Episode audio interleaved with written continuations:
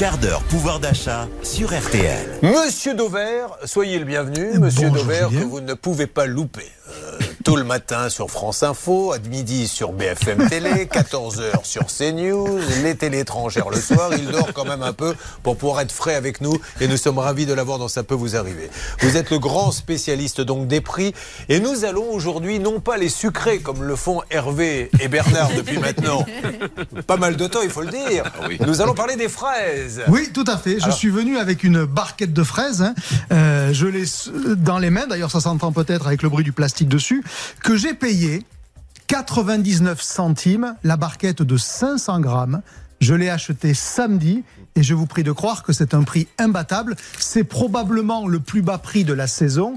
Et je vais vous expliquer pourquoi c'est possible. Pouvez-vous nous dire le prix habituel pour qu'on comprenne à quel point c'est imbattable? Eh ben, je vais vous faire la comparaison avec euh, les autres fraises, celles qu'on voudrait pouvoir acheter mais qu'on ne peut pas, qui sont les fraises françaises. Parce que celles que j'ai achetées à 99 centimes, les 500 grammes, c'est de la fraise qui vient d'Espagne, alors que les fraises françaises, pour la même quantité, c'est-à-dire une barquette de 500 grammes, seraient 4 ou 5 fois plus chères. Et si jamais c'est des gariguettes qui sont encore meilleures et qui sont vendues en petites barquettes de 250 grammes, là, ça serait 6, 7, parfois 8 fois plus cher. Alors, déjà, on va commencer par dédramatiser malgré tout le principe de l'importation. C'est normal qu'on importe des fraises puisqu'on n'en produit pas assez en France. On en importe, euh, on en produit, pardon, 55 000 tonnes en France, on en consomme le double. Donc déjà, c'est normal qu'on fasse venir des fraises d'ailleurs. Et cet ailleurs, c'est l'Espagne, le Maroc, ou ça peut même être un peu plus tard dans la saison, la Belgique. Et donc, avec comme euh, caractéristique, c'est que celles qui viennent d'ailleurs, elles sont beaucoup moins chères,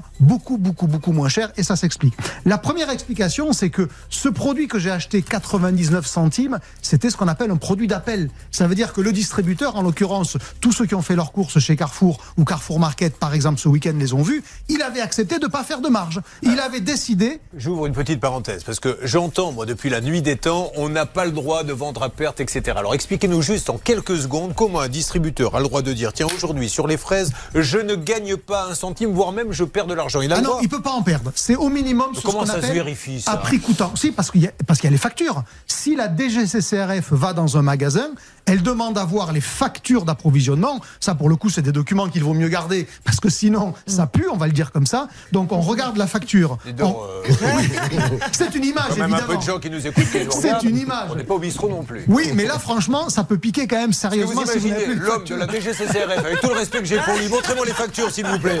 Oh là là là là, viens voir Dédé, ça pue ici. Franchement, ce sont des gens qui ont fait des, des écoles de commerce, de Oui, oui, oui.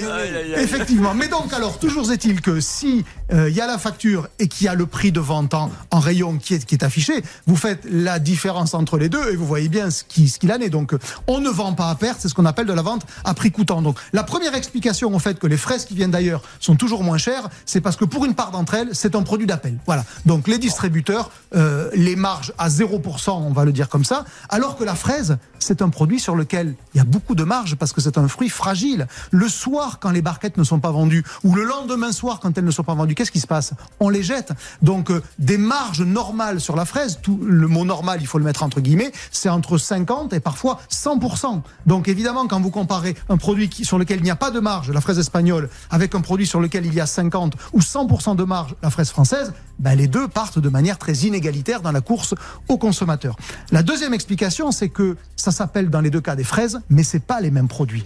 Parce que les Espagnols se sont euh, spécialisés dans des fraises rondes, c'est une variété basique à très fort rendement. Les Français, c'est souvent, et les mots vont vous parler, des sifflorettes, des gariguettes. Et donc, c'est des fraises qui sont, euh, ben, c'est en gros la différence entre une Rolls et une voiture normale, j'allais Est-ce dire. que, est-ce que le consommateur, il fait vraiment la différence ou est-ce qu'il achète la barquette la moins chère Alors- sans se dire elle est ronde, elle est carrée, elle est siforette On elle va répondre de manière très claire.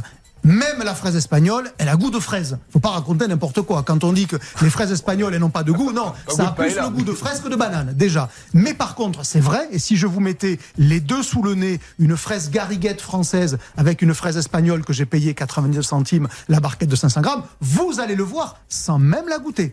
C'est-à-dire quand vous allez le voir, vous allez la sentir surtout. L'odeur sera différente. Donc la deuxième explication, c'est que ce ne sont pas les mêmes produits que l'on compare, même si les deux s'appellent des fraises. Et la troisième explication, c'est les coûts.